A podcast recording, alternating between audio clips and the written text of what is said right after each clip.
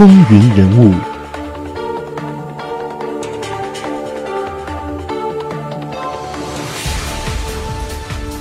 欢迎大家回到节目当中来。好，那我们现在为您播出的呢是关于美国的第一任总统乔治华盛顿的故事。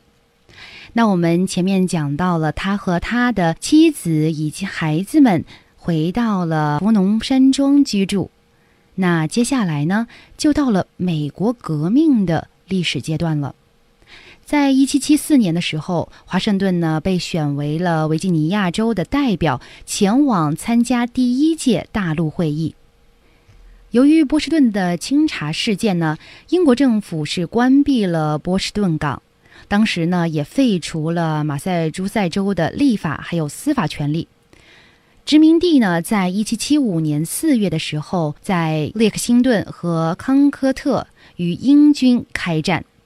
华盛顿当时呢，他啊独树一帜，他是穿着军服出席第二届大陆会议的。其实他当时啊是唯一一个代表穿着军服出席会议。其实呢，华盛顿以此也是想来表达他希望带领维吉尼亚民兵参战的意愿。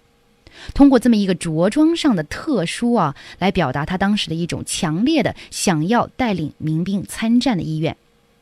也许此时华盛顿并没有想到，十多年之后他会成为这个国家的总统。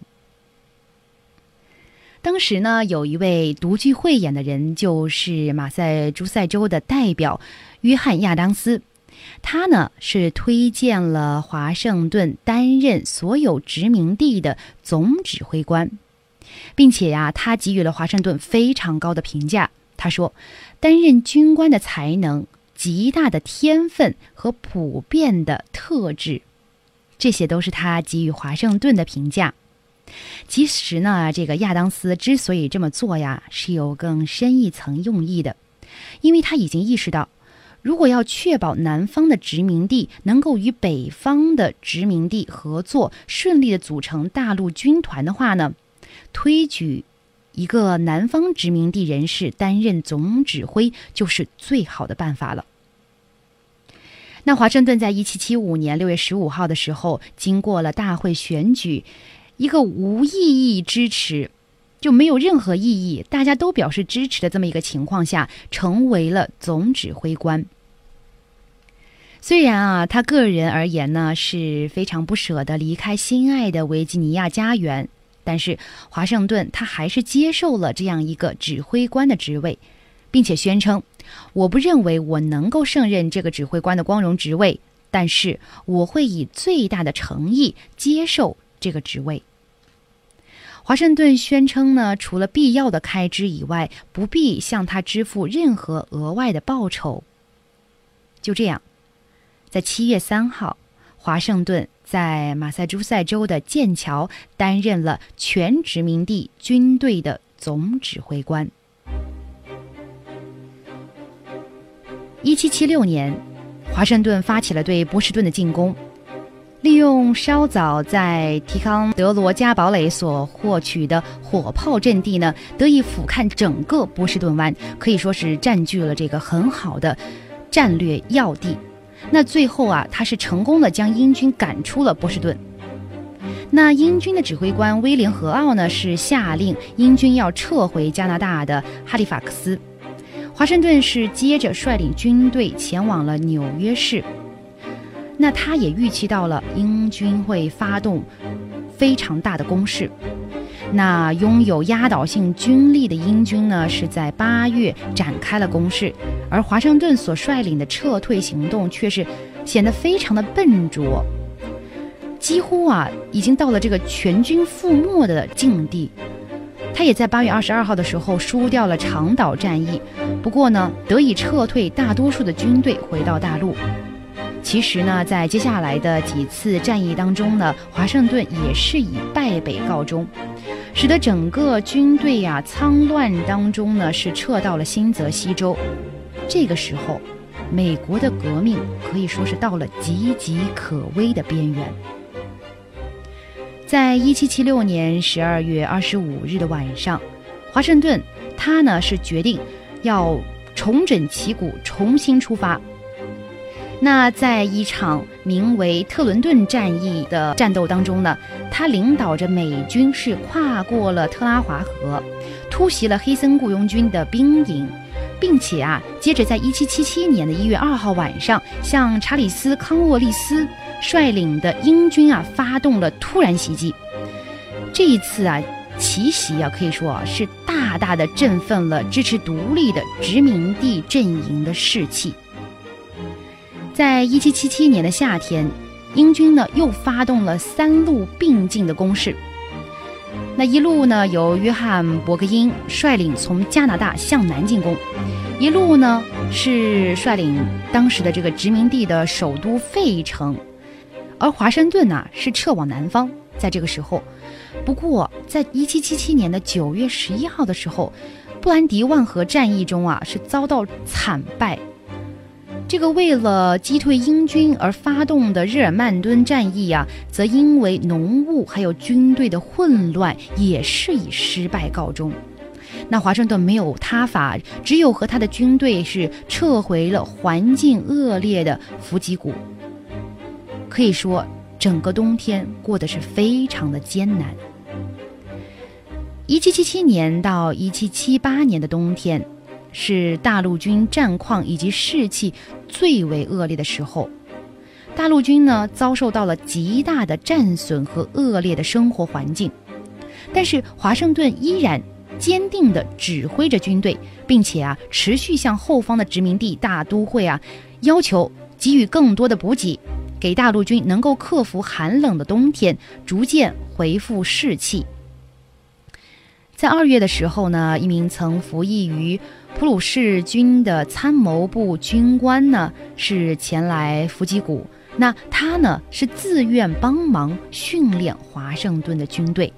以便使他们能够在战场上能和英军啊一较上下。那这一位啊，在普鲁士军参谋部曾经担任军官的人呢，进行了改良训练，对战术啊以及作战纪律方面很大的提升了华盛顿的部队，同时呢，也是大幅的增进了这个殖民地的军队的战斗力。他成为了殖民地军得以摆脱乌合之众状态的分水岭，可以说。这一名领袖在这一个部队当中起到的作用是非常关键的。在伏击谷的训练告一个段落的时候啊，那华盛顿的军队可以说已经是焕然一新了。华盛顿接着呢，率领军队在一七七八年六月二十八号的时候呢，是在蒙茅斯战役中呢，是击溃了从费城前往纽约的英军。在那场战役当中啊，他们与英军是打成平手，但是呢，英军分裂殖民地政府的企图呢是完全的失败了。由于这一场战役的胜利呀，加上一年前在萨拉托加战役当中击败了伯格因率领的入侵英军啊，整个局势可以说是逆转，逐渐的好转了。英军呢，显然无法攻克整个新国家，所以法国决定正式与美国结盟，也是一个转折点的诞生。在一七七八年后，英军最后一次的试着分离殖民地的这么一个行动当当中啊，这一次啊，英军是把整个力量集中在了南方地区。华盛顿的军队啊，当时呢，并没有直接攻击他们。而是前往驻扎在纽约的西点军事基地。在一七七九年，华盛顿命令五分之一的大陆军展开了沙利文远征，对那些与英军结了盟，而且经常攻击美军前线堡垒的六个部落，其中的四个发动了猛攻，没有发生战斗，不过呢，摧毁了四十个易洛魁村庄。使这些印第安人呐被迫永远的离开美国，迁徙到了加拿大。在一七八一年，美军以及法国陆军和海军一同包围了康奥利斯在约克顿的军队。华盛顿呢是迅速的前往南方，在十月十七号的时候是接掌了指挥美军和法军继续围城战斗，直到十月十七号康沃利斯投降。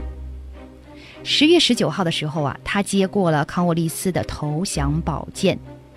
尽管英军仍然在纽约市还有其他的一些地点呢，一直保持着活动，一直到一七八三年，但是这一场战役成了独立战争最后的一场主要战斗。接着呢，时间就来到了一七八三年了。随着巴黎条约的签署啊，英国是承认了美国的独立。那华盛顿呢，在那个时候呢，就解散了他的军队，并且在新泽西州的洛杉矶，向追随了他多年的士兵们是发表了非常精彩的告别演说。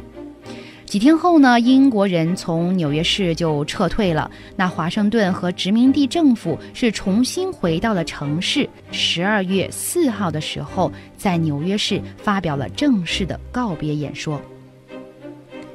可以说啊，从以上的这么多的这个战斗过程呢，我们可以看出来啊，其实这个华盛顿呢，他的战术呢，其实并没有什么特殊的地方，而且啊，也谈不上什么开创性，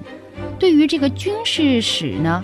也并没有产生有多么重大的影响，并没有因为他的这个战术的独特，或者是攻敌的制胜的开创性的战术战略没有。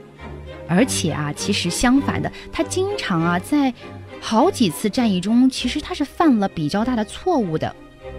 但为什么人们还是把他奉为战斗英雄呢？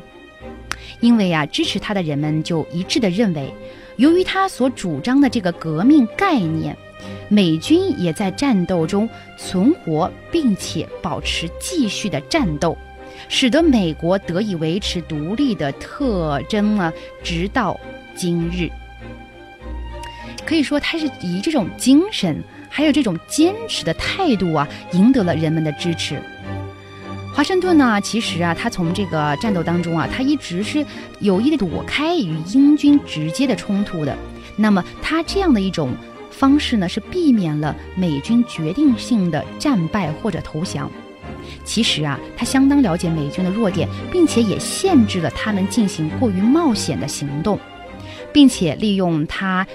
非常勇敢的这种人格魅力来激励军队，使他们能够撑过漫长而且艰难的战斗。可以说呢，虽然我们刚才讲到华盛顿并没有说是开创什么史无前例的战略战术，然后对战争史上有什么呃重要的这种战略方面的贡献，但是呢，我们不可以否认，就是他在战斗中选择了非常正确的这个战略。就像这个古罗马将军费边在第二次布诺战争当中的战略，持续的拖延敌人，将能使英国人如同当年的汉尼拔一样，就是攻到了门外，但是却不得其门而入，就是进不了这个门。很快啊，这个英国人将会了解到，继续作战呢只是浪费资源了，那他们只能追击美军进行混战，但是怎么都。无法捕捉到美军的主力。华盛顿呢，了解这场战争会经由外交途径取得胜利，而不是靠士兵们。可以说，他这个看得非常的清楚啊。他就是在了解美军的优劣的同时，达到了这种拖延的战术的这个目的，然后让英国人不得其法，就是抓不到美军的主力。那最后呢？并不是说他靠着这个军事上的强大的实力战胜对手的，而是说他是靠了外交。那军事呢，只是一种辅助的。当然，他的这种个人魅力在整个战役当中也是起到了非常大的作用的。那在一七八三年的时候啊，十二月二十三号，华盛顿呢向联邦议会呢是辞去了他在军队里总司令的职务。联邦议会呢，稍后啊，在马里兰州安娜波利斯的议院召开会议，这对于这个新生国家而言是相当重要的一个过程。他建立了由平民选出的官员，而不是由军人来组织政府的先例，避免出现军国主义政权。华盛顿坚信，只有人民拥有对国家的主权，没有人可以在美国借着军事力量或只是因为他出身贵族而夺取政权的。那华盛顿接着呢，就返回了福农山的庄园。在一七八三年圣诞节前夕那天啊，是抵达了家门。其实啊，从一七七五年开始，因为战争离开心爱的家园后呢，他都没有机会返回过家乡。其实算一算啊，也是有将近八年的时间啊。在门口欢迎他的是他之前曾向其许诺过会在八年内返回家的妻子。八年抗战结束了，终于得以和家人团圆。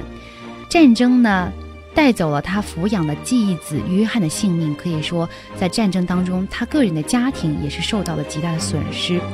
华盛顿离开军队的时候啊，他在大陆军团里的最终头衔是将军和总司令。在一七八七年，华盛顿主持了在费城举行的制宪会议。他并没有参与讨论，但是他的威望呢，持续维持了议会的领导能力，并且代表团能专注于讨论上。在会议后呢，他威望呢，使得包括维吉尼亚州议会在内的许多人相信这个会议的成果，而支持了美国宪法。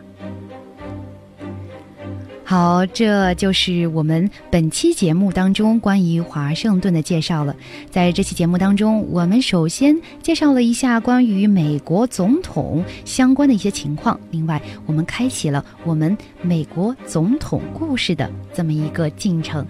那在下期节目当中呢，我们还会继续为您讲述完乔治华盛顿的故事，以及美国第二届总统的故事。非常感谢您一个小时的陪伴，再见。